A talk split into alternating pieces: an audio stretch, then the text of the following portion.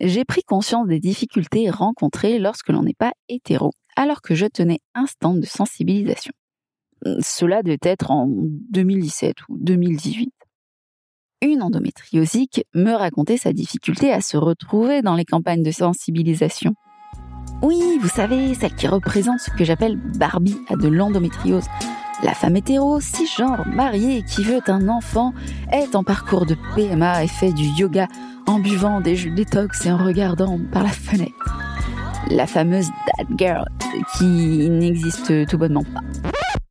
Cette endométriosique m'expliquait avoir contacté une puissante association pour lui faire part de son sentiment. Cette association lui avait répondu Ah ben nous on parle pas des lesbiennes parce que pour nous c'est comme les child. Elle m'a regardé, je l'ai regardé, on s'est regardé. Et à l'heure actuelle, on cherche encore le lien avec la choucroute.